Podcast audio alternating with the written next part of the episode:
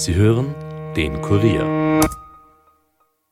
Es ist doch gar nicht so abwegig, weil halt niemand wirklich das erwarten würde. Man erwartet eher im Deep Web, wenn du da irgendwie auf Tor unterwegs bist, dass du dir dort ähm, ja Menschen beschaffen kannst, Drogen, alles Mögliche. Aber man geht nicht davon aus, dass du es ganz normal auf einer auf einer Online-Shop-Seite machen kannst. Hallo bei den Fakebusters. Mein Name ist Armin Arbeiter und heute gehen wir einer sehr kuriosen Verschwörungstheorie in der Causa Menschenhandel nach.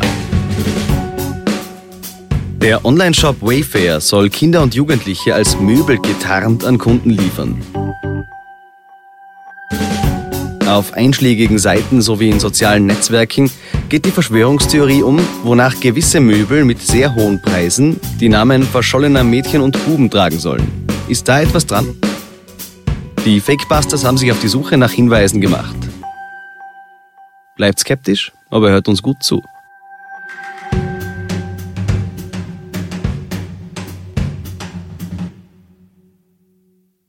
Die Userin Princess Peach 1987 war die erste, der auf der Plattform Reddit auffiel, dass etwas mit den Schränken nicht stimmt. Ist es möglich, dass Wayfair mit seiner WFX Utility Schrankkollektion in Menschenhandel involviert ist? Oder sind das nur extrem überteuerte Schränke? Schaut euch die Namen der Schränke an. Es bereitet mir Bauchschmerzen, wenn das wahr ist. Schreibt sie auf Reddit. Das machte sie Anfang Juli in einem Online-Forum und löste damit eine Welle von Reaktionen aus. Angeblich arbeitet sie selbst bei einer lokalen Organisation, die Opfern von Menschenhandel hilft und sei deswegen skeptisch geworden. Die Produkte aus besagter Kollektion tragen alle slawische Mädchennamen. Sie kosten zwischen 13.000 und 15.000 Dollar. Die Theorie verbreitet sich schnell von Reddit aus. Schon bald kann man sie auf allen möglichen Websites finden, etwa auf dieser einschlägigen Seite. Die Schränke waren exakt die gleichen, aber mit unterschiedlichen Preisen, die mit den verschiedenen Frauennamen konform gingen. Darüber hinaus orientierten sich die Preise eng an dem, was Experten von Menschenhandel, also den marktüblichen Preis für eine weibliche Teenagerin, die entführt wurde, angegeben haben. Kann hinter diesen Anschuldigungen tatsächlich etwas stecken? Ich begrüße jetzt meine geschätzte Kollegin Emily Zenz bei mir im Studio. Sie hat intensiv recherchiert, um die Wahrheit hinter Wayfair herauszufinden. Hallo Emily. Hallo Armin. Das klingt ja alles sehr dubios. Tatsächlich ist mir dieses Thema bereits in einschlägigen Telegram-Gruppen untergekommen. Aber wie viele Unterstützer haben diese Anschuldigungen gegen Wayfair wirklich? Ja, das ist schwer zu sagen. Viele InfluencerInnen und YouTuberInnen haben es sich zur Aufgabe gemacht, über Wayfair aufzuklären. Ein Instagram-Paar hat zum Beispiel einen 17.000 Euro Tisch bestellt, um die Theorie zu beweisen. Außerdem machte ein angeblicher Werbespot von Wayfair die Runde. In dem Video sieht man verschiedene Menschen, die auf eine Lieferung von Wayfair warten. Als sie das Paket dann öffnen, springt ein Kind raus. Das ist aber natürlich nicht echt. Der Werbespot heißt auf YouTube What's Inside und stammt eigentlich vom Versandunternehmen FedEx. Ja, aber allein dadurch hat das Ganze natürlich sehr viel Aufmerksamkeit bekommen. Eine Petition für die Untersuchung des Falls durch die Regierung erreichte fast 7500 Unterschriften. 100.000 wären benötigt worden, damit Behörden Wayfair unter die Lupe nehmen. Wayfair hat ja bereits mit einem Statement reagiert, das ich euch nicht vorenthalten will. Diese Vorwürfe sind selbstverständlich nicht wahr. Die fraglichen Produkte sind industrielle Schränke, die einen angemessenen Preis haben. Wegen der Erkenntnis, dass die vom Lieferanten bereitgestellten Fotos und Beschreibungen nicht den großen Preis erklären, haben wir die Produkte vorübergehend von der Website entfernt. Wir werden sie umbenennen und eine ausführlichere Beschreibung und Fotos hinzufügen, die das Produkt genau darstellen, um so den Preis zu verdeutlichen. Da kommt ja bei der ganzen Causa noch eine Sache dazu. Angeblich werden jemanden Kinder in Badehose angezeigt, wenn man in einer russischen Suchmaschine die Seriennummer von Wayfair-Produkten eingibt. Ja, das stimmt so nicht. Ich habe es sowohl auf Google als auch auf Yandex, der russischen Suchmaschine, versucht und habe kein einziges Kind angezeigt bekommen. Das kann entweder einfach gefälscht worden sein oder es war ein Zufall, weil in Quellcodes eben Zahlen vorkommen. Da ich es selbst nicht untersuchen konnte, vermute ich aber eine Fälschung. Okay, das klingt einleuchtend. Wer sollte das dann auch sonst herausfinden? Aber gibt es neben den Kästen noch andere Produkte, die in der Kritik stehen? Ja, zum Beispiel ein Nachtlicht mit Spiralmuster für 20.000 Dollar. Das blaue Spiraldreieck ist angeblich ein Zeichen für Pädophilie, nämlich das Boy-Lover-Symbol. Erstmals taucht es auf einem Dokument des FBI auf, welches 2007 auf Wikileaks hochgeladen wurde. Bei sowas glaube ich aber an einen klaren Zufall. Eine Spirale ist keine kreative Leistung und kommt ständig und überall vor. Etwa in unzähligen Videos von Verschwörungstheorien, die in jedem Logo mit Spirale einen Hinweis auf die angeblich pädophilen Machenschaften des jeweiligen Unternehmens sehen. Wenn ich jetzt nach dieser Theorie bei Wayfair Menschen bestellen will, wie soll das denn ablaufen aus Sicht der Verschwörungstheoretiker? Angeblich braucht man einen Pido-Code oder eine Pido-ID, also einen Ausweis, um auch wirklich ein Kind geliefert zu bekommen. Ich habe dir von dem Instagram-Paar erzählt, die einen Tisch für 17.000 Dollar bestellt haben. Sie hatten keinen solchen Code und bekamen dann ein paar Wochen später das Möbelstück, natürlich ohne Kind. Dieses ganze Konzept mit Codes oder Ausweisen ergibt aber wenig Sinn.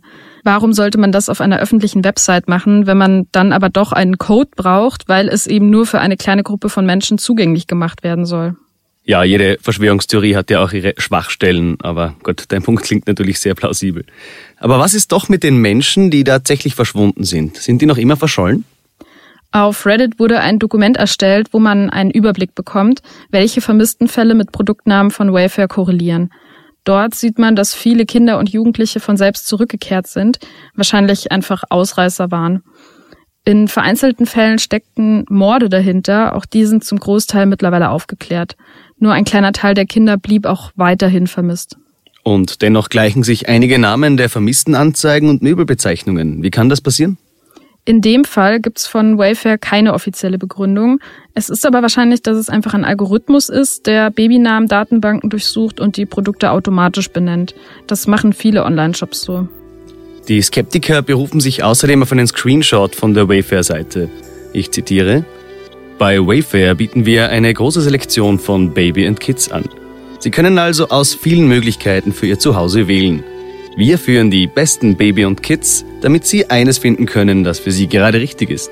Zitat Ende. Das macht doch stutzig, oder? Ja, dieser Screenshot ist auch auf jeden Fall echt. Baby and Kids war der Name einer Marke, die auf Welfare vertrieben wird. Deshalb liest sich der Text so komisch. Mittlerweile wurde sie in BH Baby umbenannt. Die verkaufen ein Kissen mit Katzen drauf für 25 Dollar, also eher keine Kinder, die dafür geliefert werden. Dann bliebe aber noch die Sache mit den absurd hohen Preisen. Wie ist es möglich, dass Möbel so viel kosten?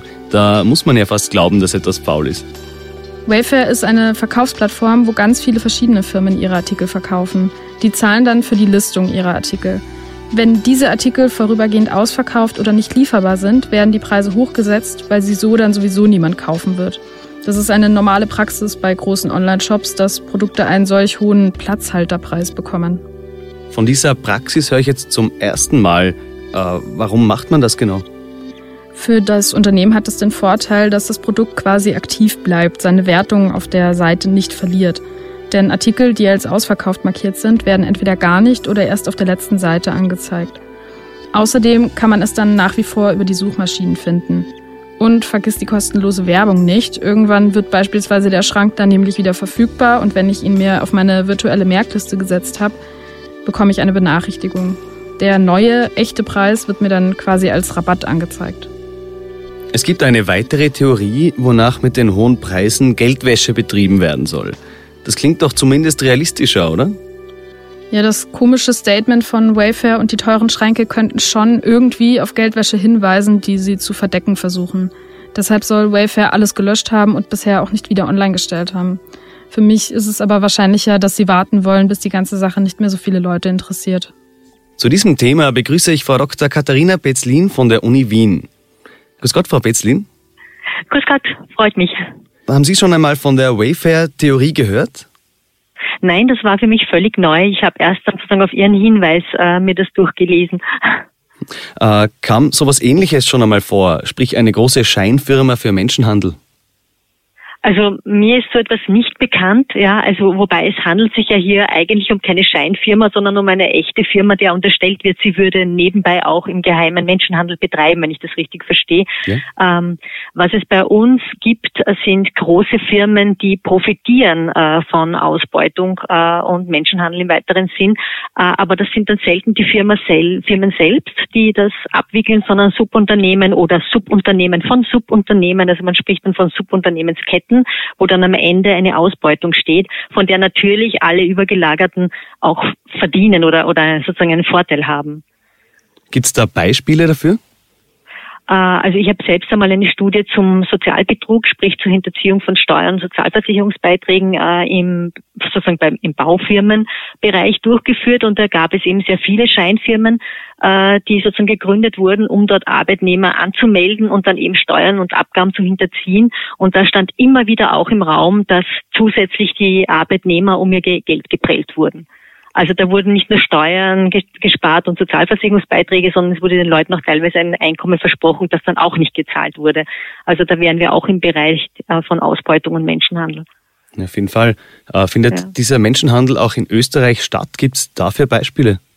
Ja, natürlich. Äh, ähm, es gibt jedes Jahr doch einige Anzeigen, leider halt sehr wenige Verurteilungen, auch zum, zum Beispiel Bauunternehmen ist mir da ein, ein Fall bekannt, wo es einige Anklagen gab und wo es dann zu Freisprüchen kam, weil sich die beiden Firmen aufeinander ausgeredet haben. Also da ging es auch um Arbeitnehmer, die um ihr Geld geprellt wurden äh, und sozusagen die Subfirma hat gesagt, ja, wir haben ja das Geld vom Auftraggeber nicht bekommen und der Auftraggeber hat gesagt, na, wir haben gezahlt, aber die haben das nicht weitergegeben und dadurch kam es zu Freispruch im Zweifel. Im Endeffekt sind die Arbeitnehmer aber nicht bezahlt worden und es schaut natürlich sehr danach aus, dass das vorsätzlich passiert ist, um Geld zu sparen, nur man konnte es halt nicht nachweisen. Das klingt alles ziemlich schockierend. Welche Initiativen gibt es da dagegen? Ähm, naja, es, es gibt eine Beratungsstelle in Österreich, die äh, im Bereich der Arbeitsausbeutung sehr ähm, effektiv und unterstützend ist. Das ist UNDOC. Äh, das ist eine ähm, quasi Kooperation zwischen Gewerkschaft, Arbeiterkammer, Sozialministerium, glaube ich, ist auch dabei. Also die sozusagen zusammenzahlen, um undokumentierte Arbeitnehmerinnen rechtlich zu beraten, weil man eben weiß, dass genau die, die sozusagen hier keinen legalen Zugang zum Arbeitsmarkt haben, typische Opfer von Ausbeutung sind. Äh, und letztendlich ist es ja für die Gesamtgesellschaft wichtig, dass man diese Menschen unterstützt, äh, weil nur so kann man sozusagen Druck auf die Firmen ausüben, dass sie Menschen legal anstellen. Weil letztendlich führt ja das Ausbeuten von illegal Beschäftigten insgesamt zu einem Druck auf das Lohnniveau und auch zu einem Druck auf den Arbeitsmarkt, den man auf diese Weise verhindert, indem man den Ärmsten der Armen sozusagen rechtlich unter die Arme greift und dann auch Prozesse, Musterprozesse führt gegen die Arbeitgeber, die hier nicht dem Recht entsprechend handeln. Ja, auf jeden Fall. Ich meine, jetzt haben wir sehr viel geredet über die unfairen Arbeitsbedingungen, beziehungsweise quasi, dass das Lohndumping, beziehungsweise dass, dass der Lohn nicht vorhanden ist. Aber wie kommen die Menschen tatsächlich nach Österreich? Also in, in dem Bereich äh, kommen sie in der Regel freiwillig, ähm, weil sie ja keine Option haben. Das sind oft Menschen, die im Heimatland keine Arbeit finden und dort auch aber keine Sozialunterstützung bekommen. Das heißt, sie wissen definitiv nicht, wovon sie sich ernähren sollen und suchen dann halt sozusagen Zugang zu einem Arbeitsmarkt, wo sie eine Chance haben äh, und müssen dann oft mangels legalen Zugangsmöglichkeiten eben illegale Bedingungen akzeptieren, weil sie einfach keine Alternative dazu haben. Ja. Also das betrifft jetzt Erwachsene. Ich weiß nicht, ob äh, in, in äh, diesem in dieser äh, Verschwörungstheorie geht es ja um Kinderhandel, also sozusagen Handel von ähm, Minderjährigen zum Zweck, glaube ich, der sexuellen Ausbeutung, wenn ich das richtig verstanden habe in diesem Beitrag. Äh, das ist ein, ein anderes Problem, äh, das wir kennen, äh, allerdings eben äh, das wird in der Regel wirklich total im Dunkelfeld abgewickelt. Ich würde auch davon ausgehen, dass sowas im Darknet angebahnt wird und nicht über offiziell zugängliche Webseiten, die jedermann, also auch Sie oder ich, einfach anschauen können. Das halte ich für eher unwahrscheinlich. Und da, da wissen wir schon, dass es international äh, einen riesigen Markt gibt. Und ganz schlimm finde ich ja diese Berichte von Hilfsorganisationen, dass wenn irgendwo ein Erdbeben oder eine eine arge Umweltkatastrophe ist, sind meistens die Menschenhändler vor den Hilfsorganisationen vor Ort und versuchen Kinder zu verschleppen oder täuschen vor, sie bringen sie in Sicherheit und in Wirklichkeit entführen sie sie. Also das ist ganz schlimm, was sich da teilweise abspielt vor den Augen von Hilfsorganisationen, ja, die dann äh, teilweise einschreiten können, aber teilweise eben auch schon Kinder dann nicht mehr vorfinden. Ja, ja klar, das ist eine. Das ist, das ist schlimm, ja. Aber wie gesagt, in Österreich gibt es nur ganz, ganz wenige Fälle, wo äh, sozusagen Fälle Ausbeutung von Minderjährigen äh, aufpoppen, äh, aber das sind in der Regel andere Fälle. Also zum Beispiel diese klassischen Rosenverkäuferinnen, die am Graben Rosen verkaufen und das Geld abliefern müssen und in Wirklichkeit schuldpflichtig sind, also ziemlich kleine junge Kinder oder oder unmündige Minderjährige. Äh, oder dann gibt's äh, die Kinder, die zu Taschendiebstählen angehalten werden, die dann leider fälschlich teilweise auch verfolgt werden als Diebinnen und in Wirklichkeit äh, sind die aber Menschenhandelsopfer, nämlich weil Erwachsene sie anhalten und das Geld auch natürlich nachher abkassieren, das sie gestohlen haben. Äh, da hat es auch eine Weile gebraucht, äh, bis, bis sozusagen die Polizei entsprechend äh, das durchschaut hat. Und mittlerweile, äh, glaube ich, funktioniert das in Österreich sehr gut. Wir haben ja auch einen sehr engagierten äh, Zuständigen im Bundeskriminalamt, äh, den Brigadier Tatzgern. Äh, und da gibt es jetzt auch Schulungen äh, für Polizeibeamtinnen. Also ich glaube, mittlerweile wissen die, dass das ein klassischer Bereich ist, wo Kinder ausgebeutet werden. Also die stehlen nicht für sich selbst, sondern die stehlen für Erwachsene. Fassen wir noch einmal zusammen. Menschenhandel ist global ein Problem. Dass ein großer amerikanischer Online-Shop als Möbel getarnte Kinder und Jugendliche versenden soll, ist aber unwahrscheinlich. Je mehr angebliche Beweise man sich für die Theorie ansieht, desto mehr fällt auf, dass vieles keinen Sinn ergibt. Aber Emily, wie würdest du nach deiner Recherche die ganze Wayfair-Causa abschließend einordnen? Ja, Wayfair ist eine klassische Verschwörungstheorie. Am Anfang wirkt alles logisch, so viele Zusammenhänge können ja kein Zufall sein. Es gibt aber verschiedene Punkte, die daran gefährlich sind. Zum einen wird denen, die sich gegen die Theorie aussprechen, vorgeworfen, Kindesmisshandlung wäre ihnen egal. Das will sich natürlich niemand vorwerfen lassen und sagt dann lieber gar nichts. Die Themen rund um Kindesentführung und Menschenhandel sind sehr emotional und für viele unbegreiflich. Man möchte unbedingt Erklärungen dafür finden, warum Menschen wie vom Erdboden verschluckt werden. Da kommt dann eine solche Theorie gerade recht. Bleibt skeptisch, aber hört uns gut zu. Das war's für heute von den Fakebusters. Mehr Informationen zu diesem Podcast findet ihr unter www.kurier.at slash fakebusters. Wenn euch der Podcast gefällt, abonniert uns und hinterlasst uns doch eine Bewertung in eurer Podcast-App und erzählt euren Freunden davon. Fakebusters ist ein Podcast des Kurier – Moderation von mir, Armin Arbeiter, Schnitt Dominik Kanzian, Produzent Elias Nadmesnik. Weitere Podcasts findet ihr auch unter www.kurier.at slash podcasts.